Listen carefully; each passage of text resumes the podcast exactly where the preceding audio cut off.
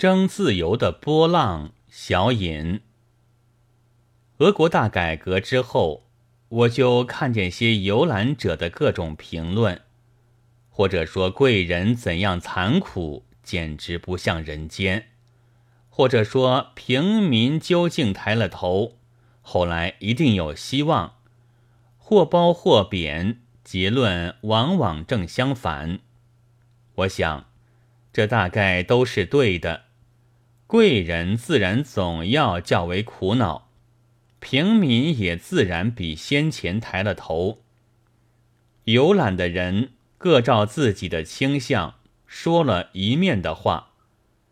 近来虽听说俄国怎样善于宣传，但在北京的报纸上所见的却相反，大抵是要竭力写出内部的黑暗和残酷来。这一定是很足使礼教之邦的人民惊心动魄的吧？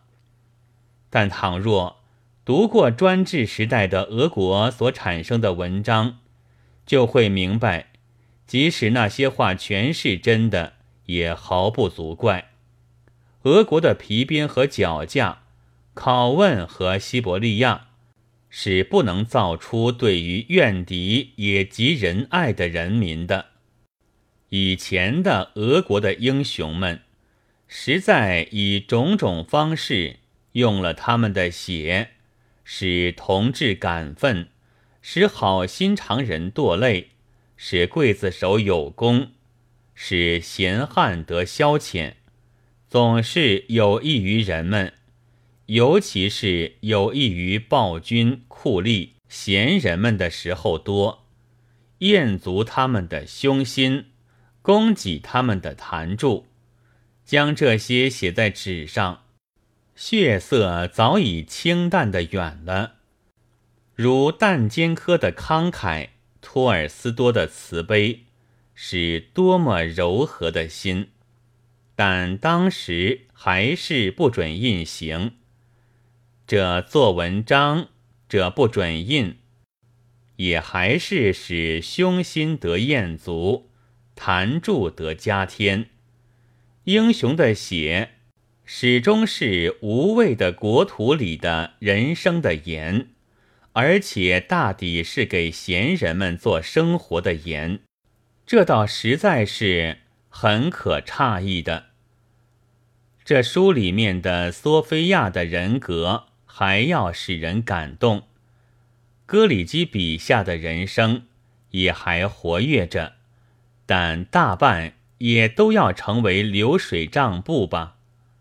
然而翻翻过去的写的流水账簿，原也未使不能够推荐将来。只要不将那账目来做消遣，有些人到现在还在为俄国的上等人鸣不平，以为革命的光明的标语，实际倒成了黑暗。这恐怕也是真的。改革的标语一定是较光明的。作者书中所收的几篇文章的时代，改革者大概就很想普及一切人们以一律的光明，但他们被拷问、被幽禁、被流放、被杀戮了，要给也不能。这已经都写在账上，一翻就明白。假使恶绝革新、屠戮改革者的人物，改革后也就同遇改革的光明。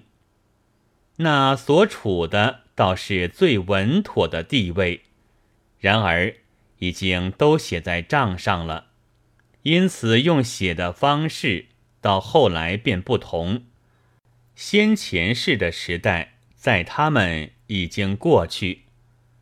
中国是否会有平民的时代，自然无从断定。